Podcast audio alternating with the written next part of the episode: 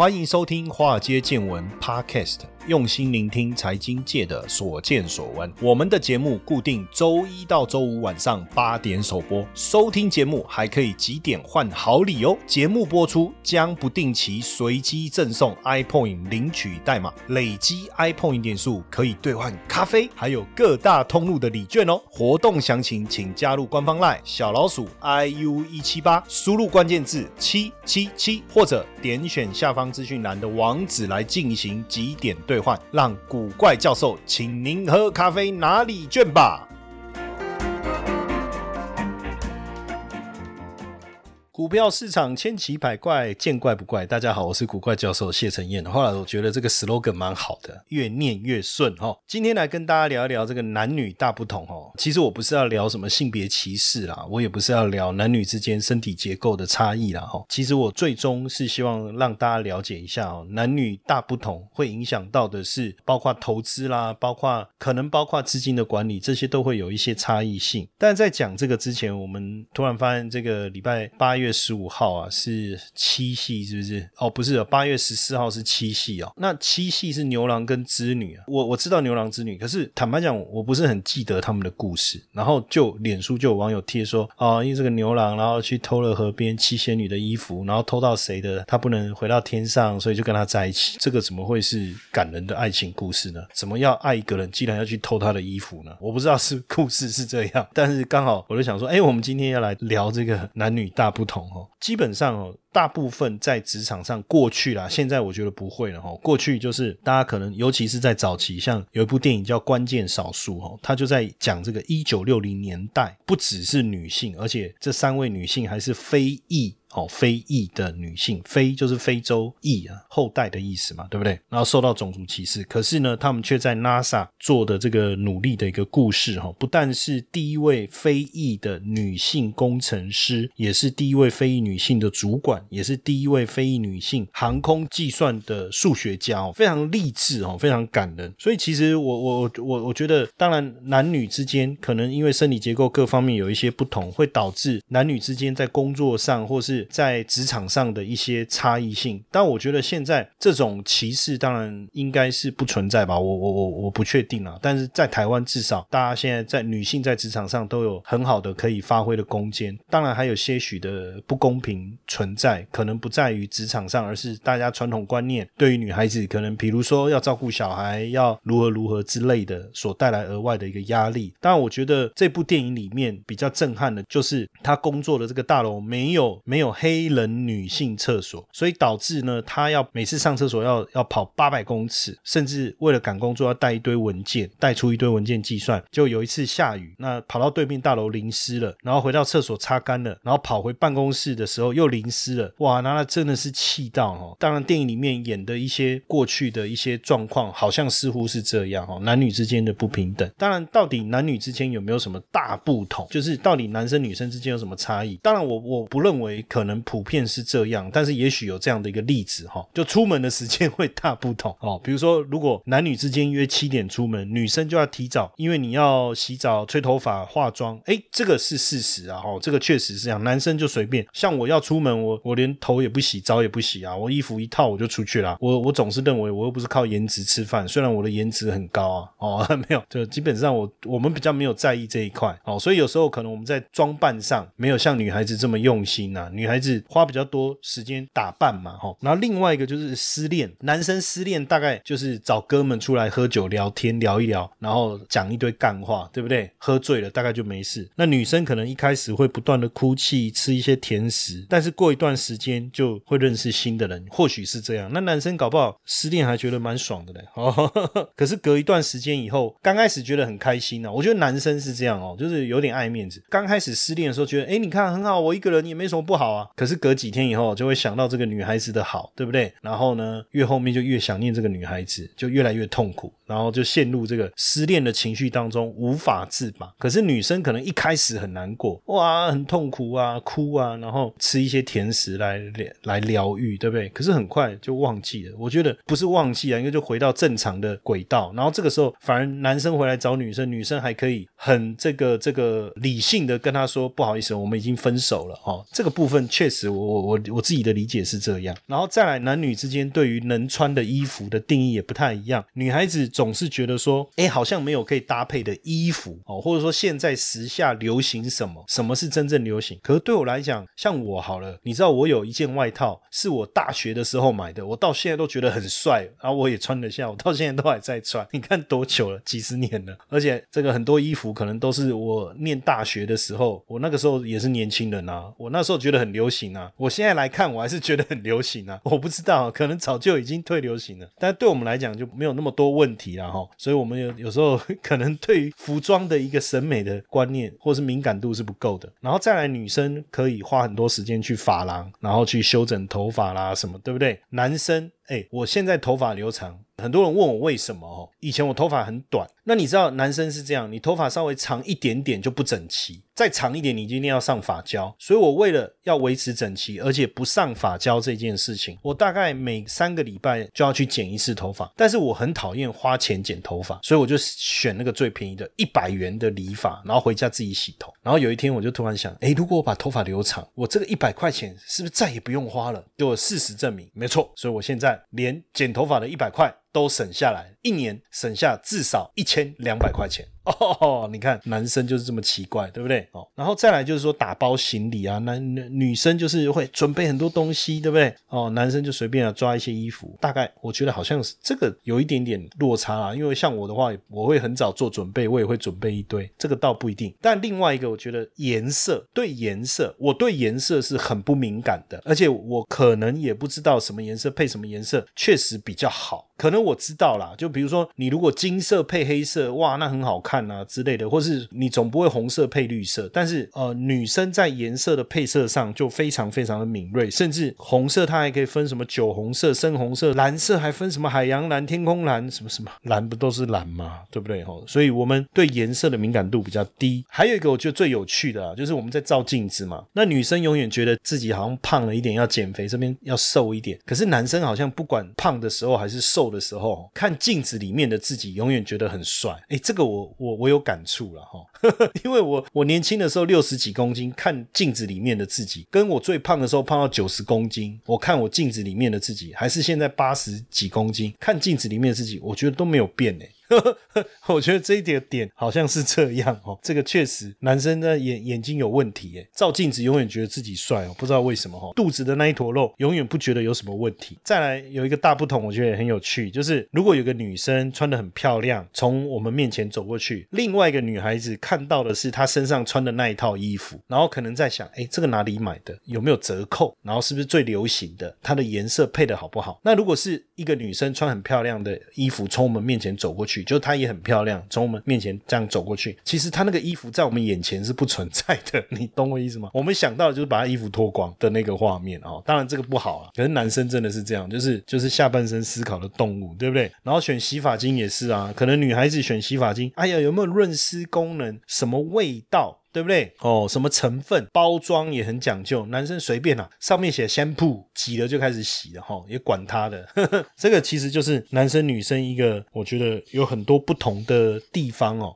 嗨，各位听众粉丝们，大家好！我们也感谢 Mr. Bus 邀请华尔街见闻来合作这一次的支持回馈计划。嗯，如果你喜欢我们的节目，而且愿意实际的啊来支持我们的华尔街见闻，大家可以直接变成我们华尔街见闻的 sponsor。你可以选择呢一天不到十四元的定期赞助方案，这个方案呢可以额外解锁更多的隐藏版的内容，提供给大家更深入的财经资讯。好。很多同学会说：“我就是喜欢古怪教授，我不要承诺，我不要回馈，我只要抖内。”好，没问题，没问题。那大家就可以选择我们制定的金额赞助方案，弹性支持，没有压力。那希望大家持续支持我们的节目，那也不要错过我们的赞助回馈计划，因为大家的小小的支持，对我们华街见闻的团队啊是最大的鼓励。那详情可以点选资讯栏的赞助连接，立即下载 Mr. Box，成为我们的 sponsor。好不好？大家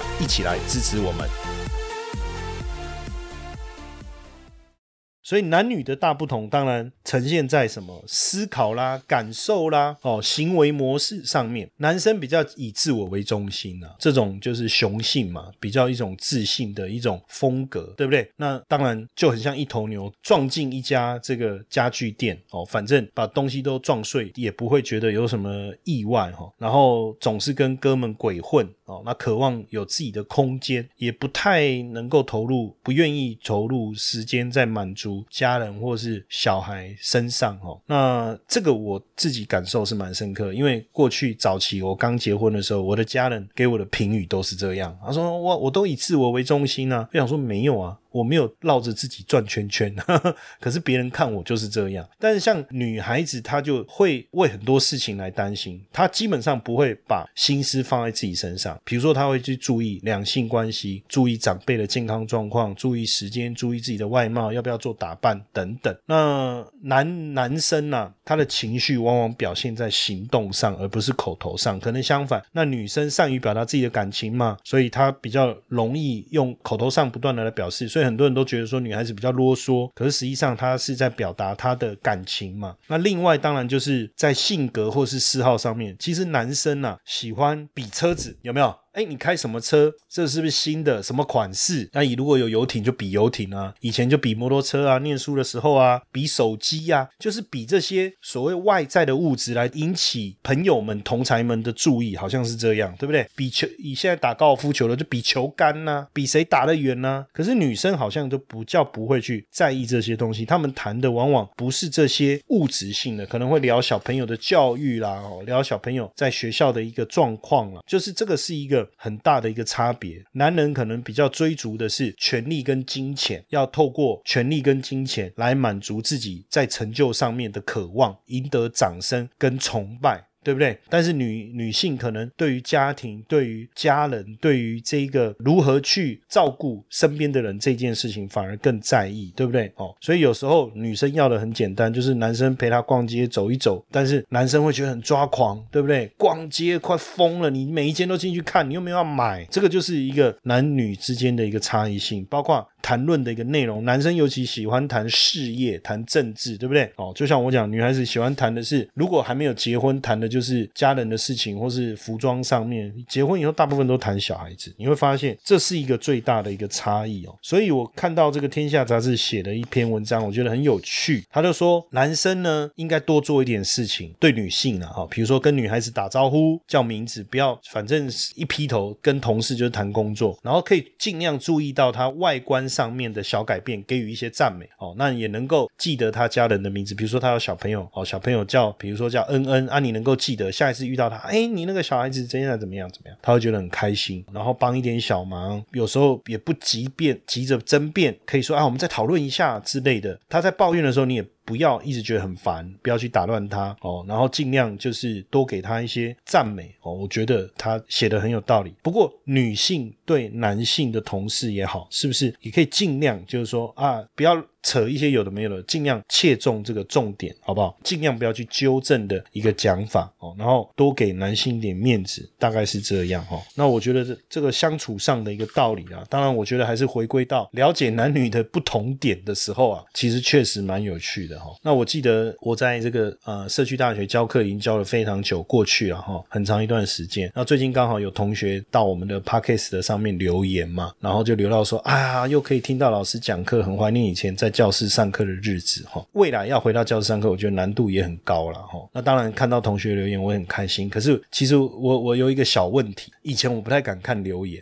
我也不知道为什么，就是我可能玻璃心吧。只要大家留言留的是那种不好的，我心里面就会很难过，或者有一些酸民，我就会很在意。当然，大家会说啊，你不要为了那一两个啊，你要看大部分人的留言啊。我我我我知道，可是就很难去避免这个影响自己情绪的这件事情。可是我最近看我们 podcast 的底下的留言或脸书底下的留言，其实大家很好，很 nice，大家都说，哎，这个节目很，他这一集的内容他很喜欢，然后他听到了什么，他学到了什么，我觉得很感谢。大家的支持，也让我们有越来越多的动力来去跟大家分享。因为每天我们要维持做这件事情，也是希望能够不断让大家感受到我们的存在，然后我们不断的提供值得大家去收听的内容。那你成长，我们我也成长，我们大家一起成长，这个是我觉得我们存在的价值。说真的啦，也是至少能够把我们的专业分享给大家。哦，这个就是我们做这个节目的一个意义。当然，回头继续来看哦，就是讲到投资理财这件事情，就是我就说以前我们在社大上课的时候，包括后来我们我自己成立了这个 InvestU 线上社大这个平台，然后我们过去办一些现场讲座，哎，女生来的比例比较高，女生的比例比较高，这个也蛮有趣的哈。当然，为什么我们就继续来看哦？就是过去这个有一个调查哦，人力银行一零四人力银行做的一个调查，就是退休以后想做什么哈？那男生女生的差异蛮大的，就是女性喜欢希望到国外 long stay，男性渴望归隐乡间。那他没来问我，如果他来问我的话，我就说我喜欢，我想要到那个热带群岛，有很多比基尼的海边 long stay。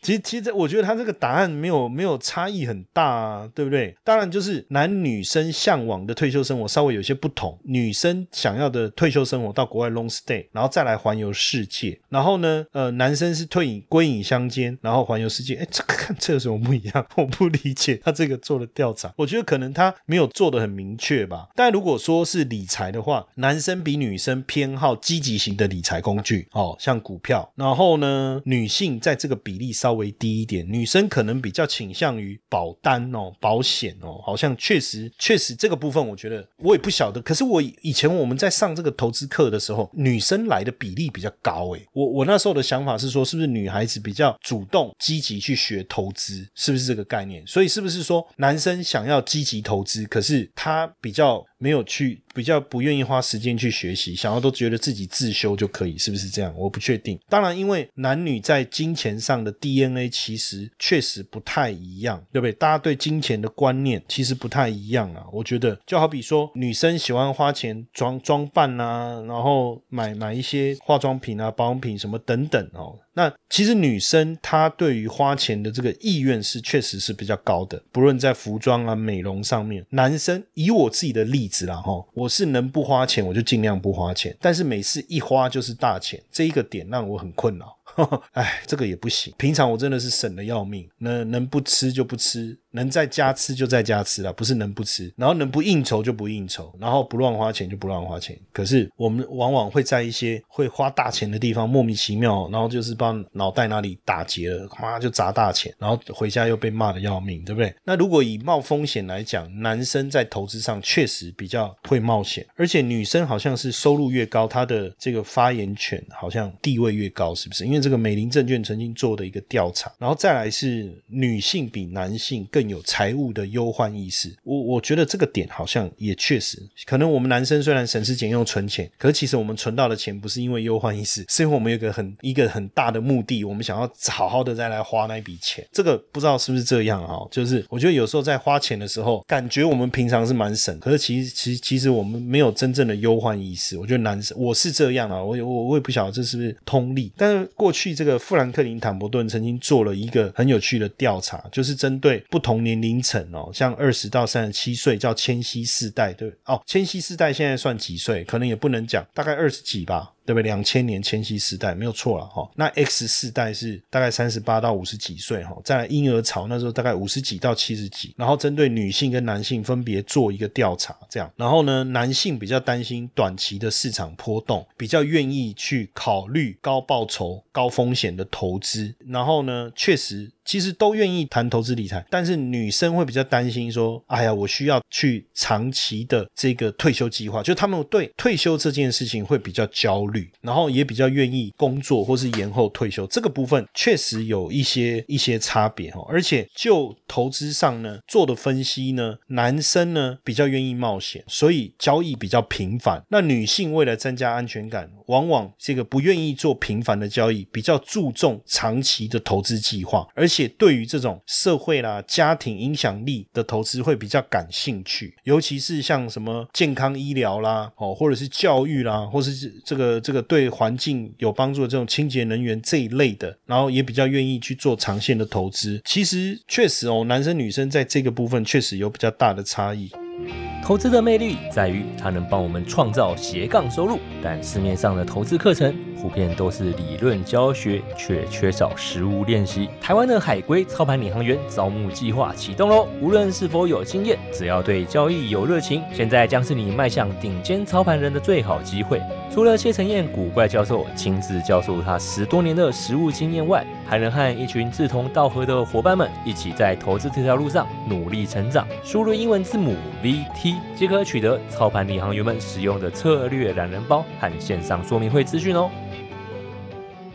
所以总结来讲哦，到底男生跟女生在投资上有什么表现上面的差异？比如说，男生喜欢跟别人分享投资的决策，就是呃喜欢跟人家讨论。那尤其是自己买的股票大涨的时候，更想要跟别人分享。其实这个时候，我觉得他不是真的在分享那一个标的，他其实是在炫耀他投资的结果。我我自己觉得啦，我自己觉得应该是这样。他告诉你，哎，我买的台积电大涨，他不是要跟你分享这一档股票它有多好，他是要告诉你你款哇哇。哇高，我觉得应该是这样。那女性比较不喜欢跟合作伙伴分享他们的决策哦，比较不去谈论这一块。那男生的赌性比较坚强，这个确实就是我们可能比较愿意去冒险，然后去参与一些未来可能前景看好，但是它的波动可能会比较大的。这种投资项目，但女性相对是比较保守，就是说，如果你告诉她这是配息啦，或者是怎么样啦，她相当稳，相对稳定啊，她可能会比较呃愿意考虑。那所以男人的过度自信，往往可能会导致在投资上面的这个结果不是这么顺利的哈。所以如果我们从投资的类别来看哦，比如说在选择的时候，那男生。他就想要选股票型基金，对不对？股票型为什么？因为它有比较好的报酬率。那女生呢？当然我们指的还是大多数啦，可能还是有一些些微的一个差异了哈。嗯，女生呢，可能最好有什么目标到期啦，或者你有一个固定收益啦，哦，这种。他会觉得比较好，然后在操作频率上，就是我们刚才讲，男生的频率比较短，所以做期货的，或以前我们在讲期货的时候，确实男生比较多。以前我开期货课的时候，男生确实来比较多，或是选择权来的男生，女生也有，但是我觉得男生确实比较多。那如果是说，比如说比较保守型的操作，就比较不受男生的青睐，女生这时候比较多，所以女生是愿意储蓄，比较愿意去接受的是长期稳稳定的投资收操作模式。那男生呢？他可以接受短期而且高风险高报酬的投资机会，甚至他更在意的是市场短期的这种获利。这个我们确实有发现这样的一个现象。包含更有趣的是，像我们有这个操盘领航员嘛，那我们这几年来也培养了非常多的同学进入到这个领域哦去做操作。那因为我们的操作也有分这个波段跟短线的，但是它不论是波段也好，短线也好，当然相较于买一档股票来放着。这个还是有差异的，因为我的这个操盘领航员整体的计划，我是教大家去看，透过数据分析啦，哦，数据公布啦，或是说，哎，突然之间有个什么恐慌事件呐，哦，我们去做，而且我们会拉大我们的杠杆，在很短的时间内之内，利用这种非常高的胜率来去做操作，所以它其实是一个，虽然它的胜率高，但是说到底，它还是高杠杆、高报酬，可能还是面对高风险。那这样子的一个操作模式，确实比较受到男生的欢迎，而且。确实比较多男生来申请要参与这一个操盘领航员的培训跟申请奖学金。我们目前所统计的结果是这样。那如果有女性哦来申请也通过，然后也成为我们交易员一环的。因为我会做一个问卷嘛，我我的题目做完以后啊，其实是想知道你是视觉型的，还是你是听觉型的，还是你是触觉型的。视觉型的人就嗯比较容易冲动嘛，所以我们发现大部分的来的人都是视觉导向，确实做交易比较偏向视觉型。但是如果女孩子会来哈，我们发现她比较偏向触觉型，就是你要有数据，你要有实际的例子，让她去做理性的分析，这个也蛮有趣的。男生当当然都有了，但我说女孩子是这一类的，比较容易，比较会有意愿来接受这种所谓这种呃操盘领航员的培训。因为它毕竟不是买股票长期持有，它也不是保险，对不对？就靠预定利率或是债券的固定收益的模式，那他们会参加的人，我发现这是我们自己统计学员的一个状况啊，就会有这样的一个现象哦。确实，你的个性是如何，就有不同的一个投资方式哦。那最后，其实我想分享一个很有趣的这个资料，就过去我们曾经做过一个很有趣的一个研究，我们想知道到底要怎么选基金经理人，我们用了各种的模型，然后去针对基金经理人的学历啊，呃，或者是是说念哪一类型的学校啊，哦，或者说他过去的成长背景啊，各种只要拿得到的数据，其实都可以做分析。可是到最后，我们发现，我们其实不用做太多的不同的经理人的差异性的一个分析，我们只要把经理人分成四种类型，我们大概就可以评估出这个结果的差异性，就长期基金投资绩效的差异性。那我们把它分成四类：男性已婚跟未婚两类嘛，男性已婚跟未婚，女性已婚跟未婚。这里我们没有在做针对年龄去做区分，我们没有针对学历去做区分，因为我们发现年龄跟学历不是最主要的影响变数。那当然国籍啦，还是人种，这个也不是主要的变数。然后我们就发现这四个就是男女，这是两个变数，已婚未婚是两个变数，所以就有四个四种不同的经济能。那当然我们想要的是绩效的稳定度跟绩效的优异性，这两个要共同达到。那结果资料做的一个研究的结果是什么？大家猜猜看，就是假设这四种基金经理人给你选，但是我不知道他的绩效如何，我也看不到，我也不知道他操作的是什么，股票也好，债券也好，不管，however，他操作什么产品你都不管，我就这四种基金经理人给你选，你觉得把钱交给哪一个，未来你的基金长期下来的收益会是最好的？不管他操作什么产品哦，他想做什么产品你就交给他的话，你觉得会是哪一个？是女性已婚、女性未婚，还是男性已婚，还是男性未婚？操作的绩效会最好？我每次在公开场合我做这样的一个这个问卷调查，很有有趣哈，就是说什么答案都有，普遍大家的印象会认为男生的经纪人比较厉害，这是既定印象。为什么？因为我们看到的经纪人都是男生，所以我们会认为男生的经纪人比较厉害，对不对？好像有这样的既定印象。那大部分人不会选男性未婚，后来我觉得蛮合理的，因为还没有结婚的年轻人，甚至连小孩都还没有生，我们都觉得这个办事不牢啦，嘴上无毛，办事不牢。往往一个男生结婚以后又有了小孩，我们都觉得这个人长大了，登朵郎啊，对不对？就好像以前说当当兵了一样，啊，现在其实也不用当兵，现在当兵就一个月夏令营嘛。所以如果他结婚了又有小孩，我们对他会改观，哎，所以大部分可能选男性已婚，真的很少我遇到有人会选男性未婚。那为什么不用谈学历？什么？你要进入经当经纪人，他有一定的门槛，对不对？这个其实不是很重要。然后呢，呃，如果是女性已婚跟未婚，也有人会选。然后当然有人会选已婚嘛，因为他们觉得已婚的女性可能他们觉得责任感什么的。然后呃，女性的未婚也有人选。那其实总和下来，我跟大家讲哦，全世界的经纪人，然后我们不不是说特定指某一个区域哈，女生而且未婚的绩效是最好的，而且最稳定。其实后来我们想一想，我们可以理解，因为刚才我们讲半天哦。男女之间对于投资操作的一个评估，其实男生有时候还是会有雄性激素啦，哦，为了表现自己的这个过度自信，或是为了为了表现自己其实比较厉害，往往会有过度操作这样的现象出现。那未婚的男性我就不谈论了嘛，就直接晾一边就好了。那就算是已婚的男性，还是没有办法摒除这样的一个一个雄性激素想要表现的这样的一个情况。这种欲望展现出来的时候，对绩效会有些影响。那女性总是比较理性，而且比较长期、比较细腻的去考量她的投资部位。可是为什么已婚的女性的绩效长期会比未婚的女性差？我们认为，后来我们再去做一些仔细的去看一些研究报告，我们认为可能的原因是因为已婚的女性又被赋予更多的期待，包含要回家煮饭，对不对？要回家带小孩。即便女孩子有工作，可能公公婆婆还是希望她能够回家带小孩，或是回家煮。饭，甚至假日还要洗衣服啊、拖地等等之类的哈。那当然，这个我太太也是这样，她有上班，但是她确实她都会回去哦，看一下小孩功课啊、联络部签名啊，哦，然后做家事啊什么等等的哈。那当然我做不好啦，哦，所以就也不抢着做啊。